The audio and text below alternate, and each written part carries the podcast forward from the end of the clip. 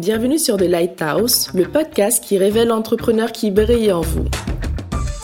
La gardienne du phare, c'est moi, Doria Dassien, passionnée d'entrepreneuriat et de développement personnel. À travers ce podcast, je vous invite à rencontrer des hommes et des femmes d'action qui entreprennent leur vie en partageant dans divers domaines leurs dons, leurs talents, leurs compétences, leur savoir-faire. Un peu de leur lumière chaque jour autour d'eux ils nous transmettront à travers la réalité de leur parcours et de leurs expériences les clés de leur succès. J'espère que leur témoignage vous donnera l'envie de croire en vous afin de mener à bien vos projets. Vous écoutez The Lighthouse Ça commence maintenant Dans l'épisode du jour, je vous emmène en Guadeloupe où j'ai eu l'occasion de découvrir au-delà des magnifiques plages et paysages des personnalités inspirantes. Parmi elles, je vous présente Mathieu Party, un entrepreneur et homme d'action que rien n'arrête. Social media et brand content stratégiste, fondateur du Brand Bar, un meet-up où se mixent inspiration et motivation, et également fondateur du Campus Digital Guadeloupe, Mathieu nous racontera son parcours et de l'audace dont il fait preuve au quotidien pour grandir et mener à bien ses projets. Installez-vous confortablement, augmentez le volume, je vous présente Mathieu. Bonjour Mathieu, comment vas-tu? Ben parfaitement. Alors Mathieu, est-ce que tu peux euh, te présenter et me dire, à l'époque, plus jeune, quel était ton rêve le plus fou? Waouh euh, Rêve le plus fou, franchement. Je pense que j'ai tellement passé ma jeunesse à jouer au basket, malgré mon mètre, 70, euh, que je rêvais, je pense, d'intégrer une grande équipe. Euh, mais j'avoue que non, en tout cas ce que je fais aujourd'hui c'est très loin de, de ce que j'imaginais pouvoir faire euh, étant plus jeune. Donc euh, tu rêvais d'être basketteur. C'est ça. Ok, bah aujourd'hui tu es entrepreneur, tu es fondateur de l'agence de communication Influenceur et président de l'association Campus Digital. Est-ce que tu peux nous en dire plus? Oui, en fait, ces trois dernières années, j'ai décidé de, de revenir en Guadeloupe et donc de faire deux choses que j'aime, à la fois la communication et la transmission de ce savoir. Donc du coup, euh, j'ai fondé euh, l'agence de communication influencière euh, qui a cherché son modèle économique ces derniers mois. Et je pense qu'on arrive à quelque chose de plutôt pas mal. et de l'autre côté, on a le campus digital, donc qui a pour but justement ben, de transmettre cet amour que j'ai pour le digital, pour notamment le marketing et les réseaux sociaux, et d'ouvrir la porte à d'autres professionnels et les, leur permettre de pouvoir eux-mêmes ben, transmettre ce savoir à la population. L'idée c'est ça, c'est toucher la population en Guadeloupe et en Martinique et notamment également sur Paris où on fait également des ateliers. D'accord. Du coup, tu as commencé par quoi? Comment tu en es arrivé là? Wow. Euh, la communication c'est arrivé assez tôt, euh, notamment par euh, des avis extérieurs. très jeune, hein, je parle du lycée, je parle du collège, mais sans mettre le mot communication, sans que ce soit vraiment pour moi un métier parce qu'on me parlait plutôt de, de, devenir avocat, voilà, parce que j'aime bien parler, j'aime bien, voilà, j'aime bien ça, ça ne me dérange pas du tout, euh, malgré une grande timidité. Et puis la communication, c'est arrivé tout naturellement avec l'arrivée vraiment des réseaux sociaux. J'ai décidé, en fait, j'étais en licence d'anglais, et un jour en troisième année en licence, ben, alors que c'est la dernière année, je me lève un jour et je reviens jamais. Je me lève, je sors ah du cours et je vais vers, euh, vers la faculté, et je décide de m'inscrire en communication. On me dit que c'est trop tard on est à trois mois après la rentrée, je, je me dis ok, bah, du coup je retourne pas en anglais, je fais quasiment une année sabbatique. Et euh, en attendant justement de pouvoir m'inscrire l'année suivante. Donc je fais des petits boulots, euh, plutôt dans le tourisme à ce moment-là, ce qui me permet de faire des rencontres et qui me permet de pouvoir décocher mes premiers euh, stages dès que je rentre en, licence de com. Très vite, je suis en stage à RFO, je suis en, à, Martinique Première, je suis en stage au France Antilles, parce que justement, ben, au lieu de retourner sur les bancs d'école, ben, j'avais décidé d'aller rencontrer du monde, parler, discuter, échanger. C'était pas réfléchi comme ça à l'époque. Hein. Je pense que j'avais surtout besoin d'argent. Et, au final, je me retrouve vraiment à avoir un début, un, balbutiement de carrière assez intéressant qui fait que ça prend assez rapidement. Et après, les réseaux sociaux, très vite, j'accroche à fond euh, et j'accroche toujours aujourd'hui. Euh, je passe rapidement du côté euh, ludique au côté professionnel, ce qui fait que voilà, c'est vraiment quelque chose qui, c'est une opportunité pour chacun. On a tous un smartphone en main euh, euh, aux Antilles. On est parmi les deux départements, les trois départements avec la Guyane, les plus équipés en smartphone. Euh, donc du coup, forcément, c'est quelque chose que j'ai eu envie de partager de mon retour. Du coup, moi, je suis en train de me poser la question du moment où tu t'es dit, c'est la rentrée, mais j'y vais pas, mais je vais en communication. tu as eu un déclic particulier où tu as senti que c'était juste logique? En fait, j'en avais marre d'écouter ma mère. non, en fait, c'était la dernière année. Et je pense que hum, je suis un peu comme ça quand c'est trop facile, quand c'est trop Ouais. évident. C'était fait en fait. C'est-à-dire que on m'avait euh, rapidement destiné, comme je disais, à des métiers, euh, soit avocat, soit des métiers de langue, de- d'expression. Et le, le fait de, de devenir professeur d'anglais, c'est arrivé très vite. Je suis bilingue depuis que j'ai peut-être euh, 15 ans, un truc comme ça. Mes premiers mots d'anglais, c'est très tôt également, parce que ma sœur elle-même se destinait à une carrière de professeur d'anglais. Aujourd'hui, elle tient une ferme bio en Bretagne. Ah à oui. voir.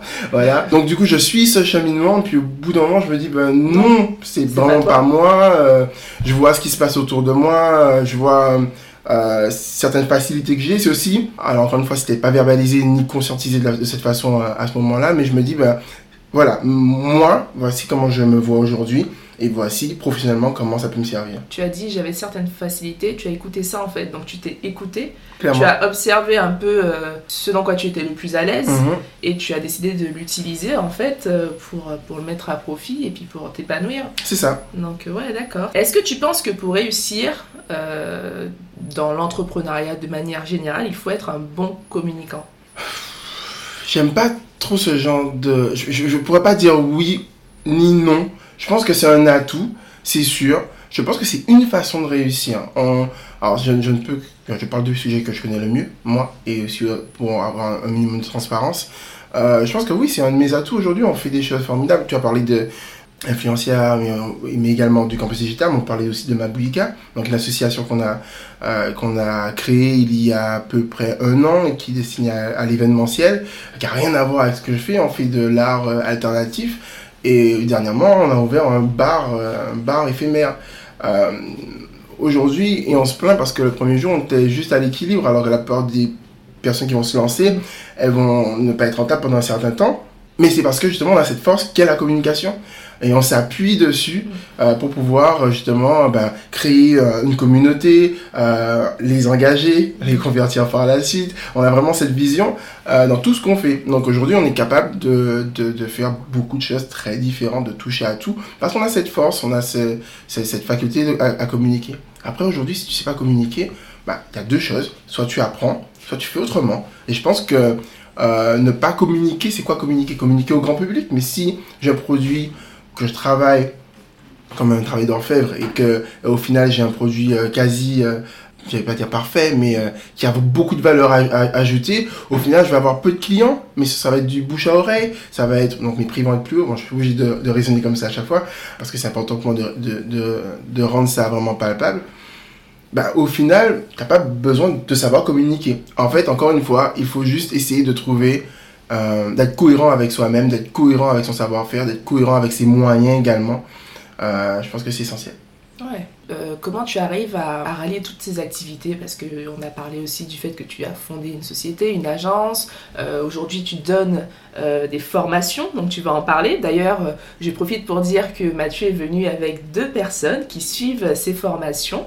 Euh, alors, est-ce que tu peux nous en dire plus sur ça? Oui, actuellement, ils sont en formation, euh, de, donc je suis avec Patrice et Audrey, ils sont tous les deux en formation euh, de community management pendant 10 jours, euh, donc via un partenaire qui est un centre de formation dans lequel ils sont inscrits. C'est moi qui, qui anime cette formation pendant ces 10 jours. Et comment je fais pour faire tout ça en même temps? Ouais. Ben, Je dors pas. Là, j'ai dormi, je crois, 4 heures à peine. Euh, Ah ouais. voilà, on a, on a travaillé toute la nuit sur, sur les simple. projets. Ouais, c'est pas simple. C'est vraiment pas simple. Euh, Je suis jeune père. euh, voilà, il y a, y a beaucoup de choses qui, qui font que ce n'est pas simple. Après, il faut s'accrocher. Est-ce que c'est toujours facile? Non. Euh, Est-ce que j'ai envie d'arrêter tous les jours? Mais tous les jours C'est pendant une microseconde, ouais, parce que. Euh, J'en parle aussi euh, parce que je tiens, j'ai écouté le, le premier podcast et j'ai beaucoup de transparence, donc j'essaie de, de, de suivre cette tendance, je pense que c'est essentiel. On est dans une période qui est assez euh, compliquée, euh, mon fils il a un an et deux mois, Euh, j'ai, euh, comme je l'ai dit, Campus Digital, Influencia, l'association Mabouika, qui, et trois projets qui fonctionnent. Alors, je, vais dire chanceux, non, c'est du travail, mais les trois projets sont en train de prendre de l'ampleur, donc voilà, il faut tenir tout ça. Euh, c'est pas facile. Donc euh, oui, effectivement, je, serais bien aussi dans mon lit ce matin. Très concrètement, ouais. bah oui, c'est bien, c'est bien de le dire en fait, parce qu'on a toujours l'image que l'entrepreneur, c'est la personne hyper active qui fait 20 000 trucs, qui arrive à caser énormément de choses et qui est super épanoui tous les jours, mais il y a aussi des moments où c'est difficile. Clairement. Et Ouais. ils font partie du jeu. Ils font partie. euh, euh, de façon intégrante du cycle de l'entrepreneur. En fait, il y a des moments up, il y a des moments down, il faut les accepter, il faut bien les gérer. Euh, quand il y a un moment down, si quelqu'un nous écoute et est dans, dans, un moment down ou a eu des moments down ou aura des moments down, bah en fait, c'est des moments où qu'il faut accepter. Et je pense qu'en les acceptant, ben, on en tire une leçon, savoir pourquoi on est dans un down. Est-ce que c'est physique Est-ce que c'est moral Est-ce que euh, qu'est-ce que je dois changer pour ne plus être de cette façon? Est-ce que est-ce que simplement je dois juste l'accepter? Et que de façon périodique, comme moi, en, en, souvent moins doute, j'ai une, une période down. Mais du coup, ça fait partie du jeu, donc j'anticipe sur mes activités pour être plus libre à ce moment-là. Et ça fait partie aussi de, de, en tout cas chez moi, et je pense que pour avoir échangé avec d'autres personnes, de moments où on va se réinventer, on va changer en fait la façon dont on va se voir euh, pour mieux avancer au final. Justement, j'allais te demander, euh, quand on a des moments down, on fait quoi? Et notamment toi, qu'est-ce que tu fais quand tu as des moments down? Vraiment, j'essaie de prendre le plus de recul possible. Euh, être transparent, j'en parlais avec Patrice qui est avec nous hier et, euh, et je disais que le moment, le dernier moment que j'ai que j'ai eu, en fait, au final, j'étais dans un truc un peu, euh, un peu schizophrénique, où à la fois, bah, j'étais dedans, et à la fois, j'essayais de prendre du recul et de m'observer dedans, en fait, de comprendre pourquoi j'y étais, euh, comment faire pour s'en sortir. Après, tout simplement, euh, il y a cette image que j'aime bien utiliser qui, qui, qui, qui vient d'un écrivain dont le nom euh, m'échappe tout d'un coup, mais ça va me revenir. Euh, Tony Robbins, euh, qui est aussi speaker et gourou ou pas. cette image, en fait, qui a, qui a vraiment changé, c'est les 11 mois de la réussite. Je crois que c'est un petit livre de poche qui avait changé ma façon de voir les choses. où elle explique que si on, on perd le contrôle de, de, son véhicule, on a forcément plus de chances de, de, de revenir sur la route en fixant cette route qu'en regardant le mur vers lequel on fonce.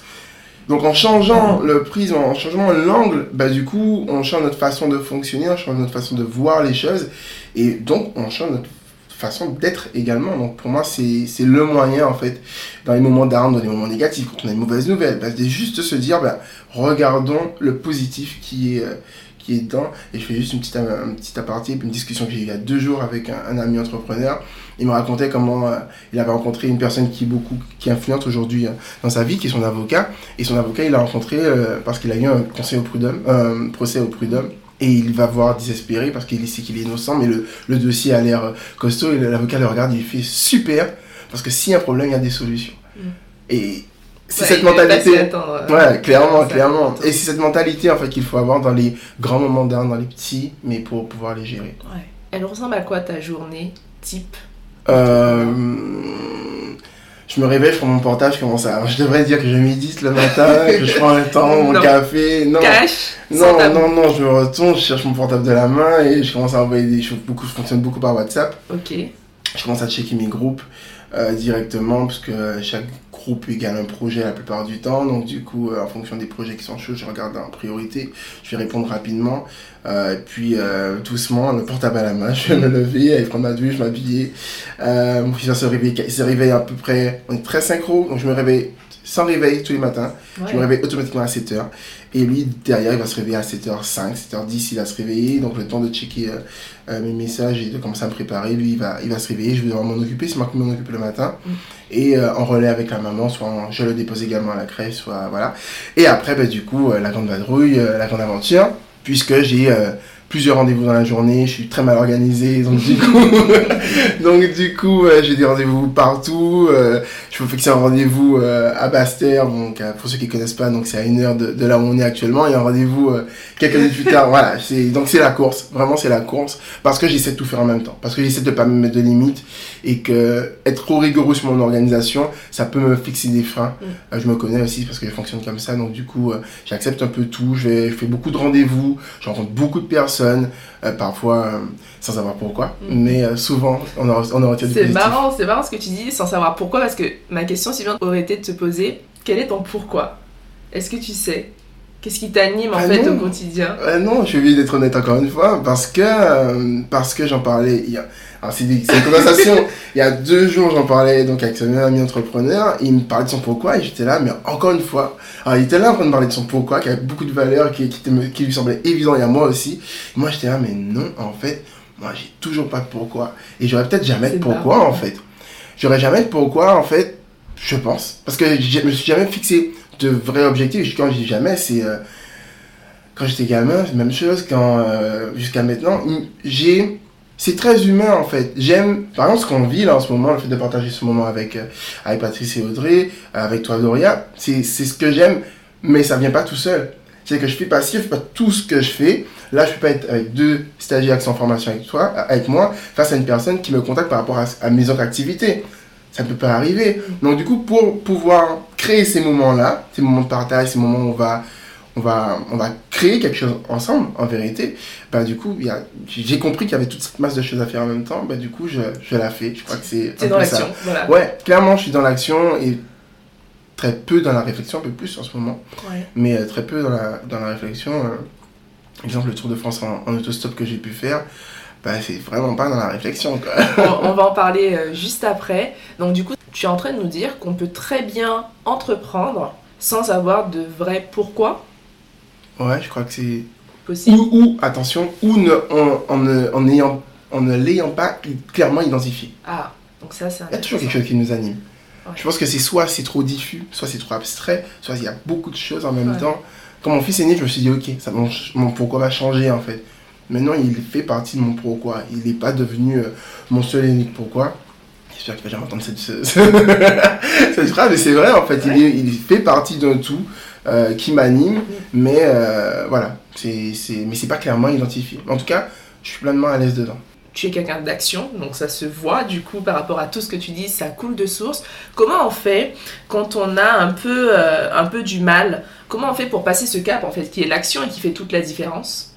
Alors, je vais juste dire un petit disclaimer pour ceux qui nous entendent. Je sais que tu auras beaucoup d'invités et ce, n'est, ce que je vais dire n'est que mon avis et je sais que ça ne, ça ne matche pas avec tout le monde, ça ne va pas avec tout le monde, mais il faut juste arrêter de réfléchir en fait. Il faut juste arrêter de réfléchir et passer à l'action. Mettre les choses en place et agir en même temps qu'on réfléchit. En fait, quand, quand j'entends parler, je rencontre énormément de personnes depuis 6 ans, je rencontre beaucoup de personnes qui ont des projets, qui ont des envies, qui ont... mais qui au final, pas jamais à l'action parce qu'ils attendent un signe, parce qu'ils attendent le bon moment, parce qu'ils attendent d'avoir assez d'argent, parce que. Ben non, ben non, parce que tu auras toujours des excuses. C'est peut-être un, un, discours un peu facile. Euh, je sais qu'il est dur pour certains à entendre, mais il est aussi dur pour moi à, à entendre quand je suis dans les moments d'armes. Donc du coup, et c'est ce qui me permet d'agir. À, à certains moments, il faut arrêter de réfléchir, il faut passer à l'action en fait. Avec ce qu'on a au moment T. Et bien sûr, quand on a envie, je sais pas, on a envie de construire une fusée, ben déjà tu vas, tu tu vas, euh, tu vas prendre un morceau de tôle, je sais pas, il y a un début à tout. Il y a, et je, comme je dis souvent, tous les pas comptent, les grands comme les tout petits en fait. Donc si aujourd'hui tu as fait un, si aujourd'hui tu as fait un tout petit pas, c'est que tu as agi, c'est que tu as avancé en fait. Et il faut aussi savoir reconnaître quand on a agi. Certaines personnes font des actions, mais des toutes petites actions, ils ne se, rendent pas compte de ces actions-là et se disent, mais je suis toujours dans la réflexion, et si, on en revient à un truc où ils vont s'auto-blâmer parce qu'ils n'agissent pas, mais en fait, non, parfois, les actions sont minimes, mm. mais elles comptent quand même. Bien sûr, top. Parle-nous de ton tour de France en autostop. Ouais. J'ai entendu parler de ça, il faut absolument que tu nous racontes. En fait, c'est venu parce que à ce moment-là, je vis à Paris et j'ai commencé à entreprendre à Paris. Oh non, j'ai commencé à entreprendre, à entreprendre en Guadeloupe quelques mois, parce que j'étais au France à ce moment-là, donc j'étais en, en, salariat. J'ai commencé à entreprendre et je me dis, il faut que j'aille à Paris, faut que je retourne à Paris, parce que j'étais déjà, je vivais déjà à Paris, je suis revenu vivre en Guadeloupe, et il faut que je retourne à Paris, parce que c'est là que tout se passe, et que je vais apprendre plein de trucs. Je retourne à Paris, ben, comme dit comme fait, je crée le Brain Bar, donc euh, des, des, meetings, des meet-ups chaque mois avec des entrepreneurs, je rencontre beaucoup de monde. Je sais pas trop ce que je fais, mais je fais. Et on commence à m'inviter pour donner des conférences, pour échanger, pour conseiller des, entrepreneurs. Et en fait, un jour, on m'invite euh, à quoi. Donc, hors de Paris, toujours euh, région parisienne, mais hors de la sphère que je connaissais. Et je commence à parler entrepreneuriat. Et on me regarde avec des yeux, genre je raconte n'importe quoi en fait. Parce que, parce que l'entrepreneuriat dont, que, dont je parle, c'est l'entrepreneuriat des startups, l'entrepreneuriat des millénials, l'entrepreneuriat euh, paillettes. Et en face de moi, j'ai des gens qui veulent monter des entreprises de BTP quoi. Ah ouais. Donc ils ne savent pas de quoi je parle et moi je, connais, je, je ne connais pas non plus leur réalité. Donc, et ça, j'en ai bien conscience à ce moment-là. Et dans le train, en revenant, euh, parce que je prends le train pour revenir sur Paris, je réfléchis, je me dis, mais wow, j'ai été nul en fait. j'ai été nul, j'ai pas eu le truc que j'avais d'habitude, j'ai pas eu l'échange que j'ai d'habitude. Et je me dis, mais en fait, Mathieu, t'as rien compris. En fait, l'entrepreneuriat, c'est déjà pas que ça, et puis c'est pas que Paris.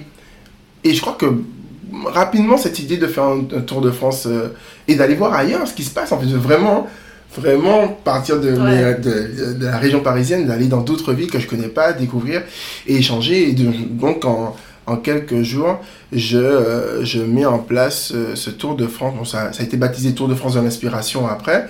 Et euh, je crois que je veux partir quasiment 2-3 jours après. T'es solo, t'es parti solo? Ouais, je suis parti solo. Mais je veux partir, alors, au moment où je prends la décision, je veux partir, je crois, dans, je me fixe une, une deadline de 2 jours. Ah ouais. Mais on me dit non. On me dit Qui non, mon entourage me dit non Ah ouais. de préparer mieux, heureusement. Vais- parce qu'on ne va pas pouvoir raconter tout ce qui s'est passé, mais heureusement j'étais un minimum préparé. Et, euh, et je me prépare, je prends, je prends 7 jours, je crois, 7 jours. C'est 10 quoi la préparation pour un tour de France?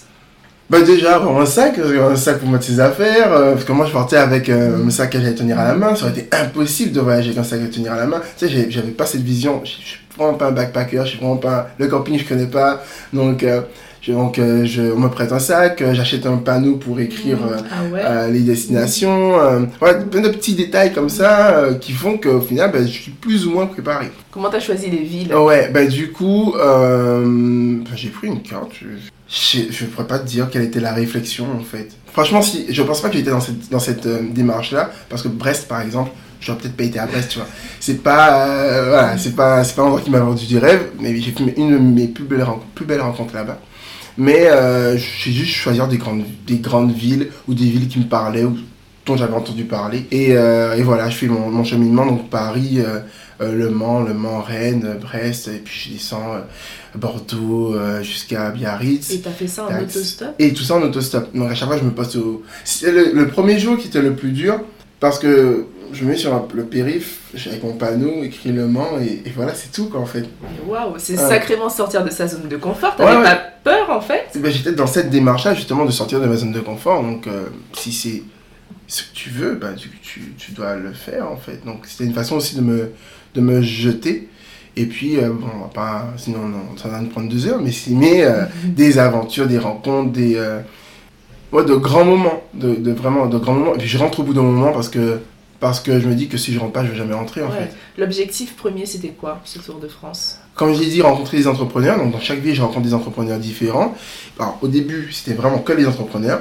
Mais je décide de ne pas prévoir où je vais dormir, moi, et de laisser à travers Snapchat et, et Facebook euh, ben, la communauté qui se forme qui est autour de moi me donner des adresses et me recommander des personnes chez qui dormir.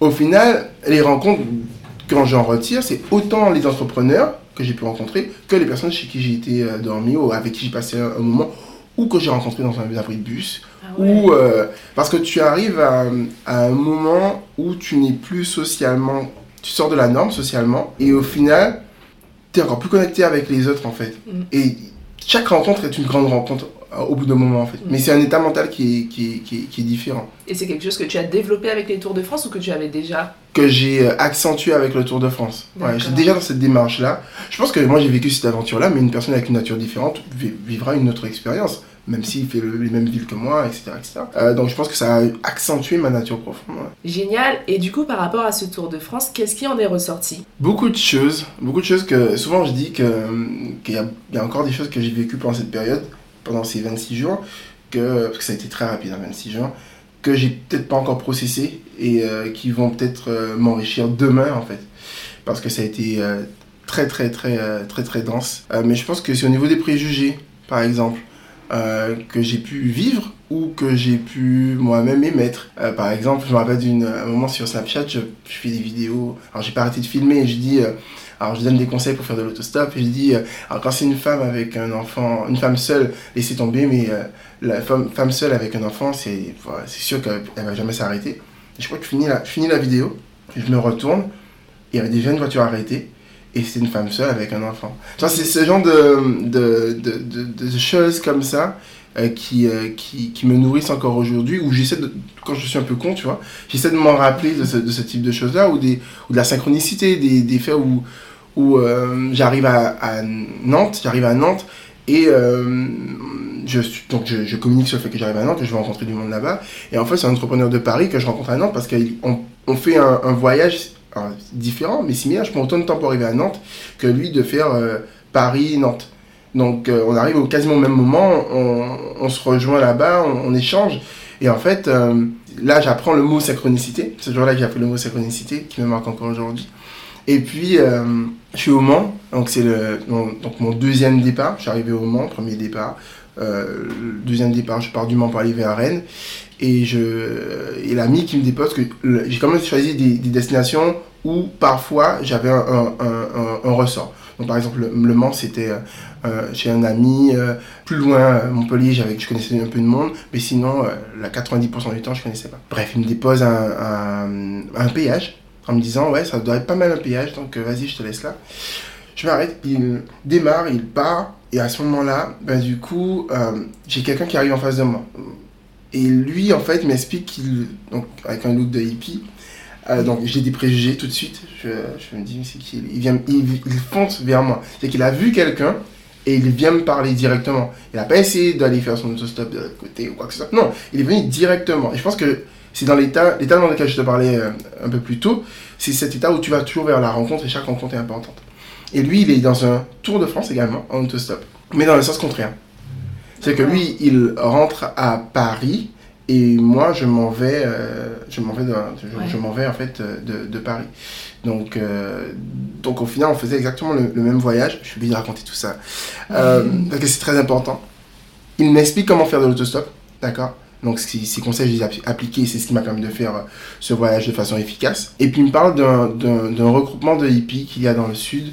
Euh, il y a une date, à ce moment-là, j'avoue, je l'écoute à peine. Euh, et puis il y a un camion qui arrive, une voiture qui, arri- une, voiture qui arrive. Je demande à la voiture, il demande au camion. Et en fait, moi je monte. Donc lui il m'appelle parce que l'autre va dans mon sens. Celui, sur le camion vers lequel il a été va dans mon sens. Et moi, la voiture vers laquelle j'ai été va dans son sens. Donc au final, on part en Vous même temps. Vous switchez en fait. Voilà, c'est ça, exactement. On switch et on part en même temps. Alors qu'on arrivé, c'est- plein de petits Ouais. signes, si ce mot est compliqué à entendre pour certains, c'est plein de petits signes qui font que ces moments-là sont importants pour moi. Et puis, je vous ai parlé un peu plus tôt de cette femme qui m'a pris avec son enfant euh, euh, dans la voiture. Et où est-ce qu'elle allait? Elle allait dans son rassemblement de hippies. Ah ouais. Ouais. Et là, le rassemblement des hippies, on parle de, euh, de mémoire, on est, on est dans le sud. Là, je me rappelle pas exactement, mais je crois qu'on est, euh, on est dans le sud à ce moment-là. Ouais. C'est marrant. Tu parlais de synchronicité. Ouais. Quelle est ta définition de la synchronicité? Quelle est la définition? Alors, je pense qu'il y a. Je pense en a plusieurs. Euh, je pense que c'est euh, ce que d'aucuns appelleraient le hasard. euh. Bah, en fait, c'est un ensemble de choses qui vont arriver au bon moment pour, dans- pour les bonnes raisons, au final. Euh, je pense qu'il y a beaucoup d'occurrences qui, qui arrivent en permanence. C'est à nous de savoir aussi reconnaître quand il y a une synchronicité, puisque c'est à nous de, de pouvoir euh, faire ces occurrences nous servir. Les choses qu'on a depuis tout à l'heure, j'arrête pas de faire des références à des conversations que j'ai eues précédemment. Peut-être que c'est. ah, c'est pas une vraie synchronicité, c'est au même moment, mais peut-être que ces euh, conversations que j'ai eues précédemment m'ont préparé à l'entretien qu'on est en train d'avoir. Ouais, très certainement. Bah, Clairement, bien sûr. ouais. Ces aventures-là, tu les as relayées sur quel réseau? Euh, principalement Snapchat, Instagram et, euh, et Facebook. Euh, mais principalement pour le Tour de France en tout cas. Ouais. Principalement sur Snapchat, qui a été la grande erreur, puisque c'est pas un Ah réseau ouais. qui me parle au final. Il a été génial pendant le, le Tour de France, mais dans mon utilisation quotidienne, je crois que dès que je retourne sur Paris, j'arrête quasiment de l'utiliser. Ouais. Du coup, est-ce qu'il y a un, un réseau social type ou de référence que tout entrepreneur euh, devrait avoir ou être euh, connecté? Instagram, pour Ouais. sûr. Euh, le regret, c'est ça, c'est d'avoir choisi Snapchat plutôt qu'Instagram euh, pour pouvoir euh, créer un journal de bord pour le, le Tour de France. Parce qu'à la fin, à la fin, quand je suis à Dijon, euh, ce jour-là, Facebook annonce qu'il euh, ajoute les stories sur, euh, sur, sur Ah. Instagram. Ouais. Donc au final, voilà. Pourquoi Instagram ce serait important aujourd'hui? Plus important d'ailleurs que d'autres réseaux? Parce que c'est un réseau qui est intuitif, c'est un réseau qui, sur lequel on peut parler de beaucoup de choses avec peu d'éléments, c'est un réseau qui va nous permettre de pouvoir facilement entrer en contact alors qu'il y a une barrière encore avec Facebook. C'est un réseau qui appartient à une nouvelle génération d'utilisateurs. Euh, aux Antilles on est à 500 000 utilisateurs sur Facebook, 280 000 sur euh, Instagram. Euh, pour moi, il n'y a pas 500 000 personnes sur Facebook aujourd'hui. dans la pièce, dans la pièce, Audrey n'utilise pas Facebook par exemple, alors que c'est une personne active sur les réseaux. Et beaucoup de personnes ont des comptes mais ne l'utilisent mm. plus comme avant. Aujourd'hui, il est beaucoup plus évident d'utiliser Instagram plutôt que Facebook. Facebook a une grande, je dis ça aussi pour les pour ceux qui veulent faire du e-commerce ou qui veulent se lancer. Facebook, l'importance de Facebook, c'est justement de concentrer ces personnes qui ont entre 25 et 40 ans et qui ont un fort pouvoir d'achat. Voilà. C'est le gros avantage aujourd'hui pour un marketeur euh, sur Facebook. Sinon, euh, sinon sur Instagram, c'est beaucoup plus large. Euh, on démarre vers les 18 ans, même avant, donc c'est beaucoup plus large. Et demain, aller sur TikTok, c'est l'avenir. Ah ouais? Clairement. Bon, ben, vous avez entendu TikTok. Juste avant de, de conclure, quel conseil tu aimerais donner à, toutes ces personnes qui considèrent ne pas avoir beaucoup de connaissances, très peu de contacts, euh, qui ne savent pas communiquer? Qu'est-ce que tu leur donnerais comme conseil pour développer son réseau? De faire ce qu'ils n'ont pas l'habitude de faire. Simplement, en fait. Et je pense que pas à pas, sans donner d'unité de mesure ou de conseils précis, enfin, si tu changes tes habitudes, déjà tu vas rencontrer des personnes différentes, tu vas faire des choses dont tu n'as pas l'habitude, donc tu vas forcément avoir des comportements qui sont différents, tu vas donc apprendre de toi-même. Euh, je pense que c'est ça la règle, c'est toujours faire des choses différentes, de ne pas avoir peur de, de faire des choses totalement différentes, de prendre des risques. Euh, le mot risque peut faire peur. Mais en tout cas, faire des choses différentes, de sortir du quotidien, sortir de la, sortir de la routine. Mm, mm. C'était quand la dernière fois que tu as fait quelque chose pour la première fois? J'ai ouvert un bar il y a, il y a deux semaines. Génial. Et voilà. Un bar? Un bar éphémère qu'on ouvre tous les dimanches euh, pendant le carnaval en Guadeloupe. J'ai jamais ouvert de bar. Donc euh, voilà. Ça s'est bien passé. Mais oui, ça s'est bien passé. Ça se passe super bien et on continue. On a des nouveaux sponsors qui arrivent. On a, ça prend, le produit intéresse. Euh, voilà. Donc ça c'est nouveau. Pour, et c'est nouveau pour chacune des personnes qui sont dans cette équipe. Je suis pas seul. Hein. je vais nommer Wendy Zaibo, Ludovic Claire. Euh, voilà, faut tout le monde. Donc du coup, Laetitia, Gaël, Boris, Julien, toutes ces personnes qui ne sont pas du tout dans cet univers-là. On a des développeurs, on a des graphistes, on a des vidéastes, voilà, mais on, fait des choses à chaque fois, on se réinvente en permanence. Euh, et, voilà, et je pense que des choses nouvelles, j'en fais euh, quasiment tout le temps, quoi, en fait. Alors Mathieu, avant de nous quitter, est-ce qu'il y a des projets ou des sujets euh, que tu as envie de nous partager? Ben Déjà, je vais revenir sur la Mabouika, donc cet événement, qu'on, le festival qu'on a créé et qui va revenir au mois d'avril et au mois de juillet prochain en Guadeloupe. Euh, nos amis de la Martinique nous le demandent également, peut-être que ça viendra un jour. Et on espère, on espère venir également du côté de la Guyane et Paris également. C'est vraiment un projet qui, euh, qui est en train de prendre un peu d'ampleur et qu'on espère pouvoir exporter. Euh, voilà, chaque, chaque région, chaque pays a, ses particularités. On a envie d'aller à la rencontre de DJ, d'artistes de, alternatifs un peu partout. Je donne aussi des formations est-ce que tu peux euh, nous dire euh, comment te contacter? Pour me contacter, c'est simple, c'est le campus digital, donc sur Facebook et sur Instagram. Euh, vous pouvez me contacter, lecampusdigital.gmail.com également par mail. et puis des ateliers, donc Facebook, Instagram, en Guadeloupe, en Martinique et à Paris. donc, destiné à qui? Là, en ce moment, c'est destiné donc, aux futurs entrepreneurs, donc aux personnes qui vont se lancer, et également aux entrepreneurs qui veulent désormais utiliser les réseaux sociaux pour pouvoir euh, communiquer, pouvoir euh, euh, augmenter leur chiffre d'affaires. Et puis là, on espère cette année, là, là, là, créer nos ateliers pour les seniors qui me tiennent extrêmement à cœur. je veux vraiment pouvoir échanger, échanger sur d'autres problématiques. Hein, ce sera mais toujours autour du digital. mais un public senior, l'idée c'est de toucher le plus large public possible. Et si je parle beaucoup de réseaux sociaux euh, dans mes formations et dans mes ateliers, euh, cette année, on espère aller sur d'autres, euh, et on ira sur d'autres sujets qui sont l'intelligence artificielle et la big data avec un événement qu'on prépare avec une entreprise parisienne en Guadeloupe pour le coup pour le mois de septembre prochain. Génial. Je mets la pression en disant ça, tu vois. Ah. Mathieu, merci encore d'avoir accepté mon invitation et à bientôt. Merci Zoria. J'espère que cet épisode vous a donné envie de laisser de côté tous vos doutes pour enfin agir sans trop vous poser de questions. Mathieu nous a permis de dédramatiser la notion du pourquoi. Il nous prouve qu'il est possible de mélanger réflexion et action tout en se réalisant. Je pense que c'est également une belle leçon de vie car même si nos ambitions peuvent nous sembler floues, au début en tout cas, le sens des choses se révélera à nous tôt ou tard. Si vous aimez ce podcast, la meilleure façon de le soutenir est de laisser un avis 5 étoiles sur la plateforme que vous préférez utiliser. Cela permettra à d'autres de le découvrir plus facilement. Vous pouvez aussi suivre The Lighthouse Podcast sur Instagram afin de ne manquer aucune info. D'ici la semaine prochaine, prenez soin de vous.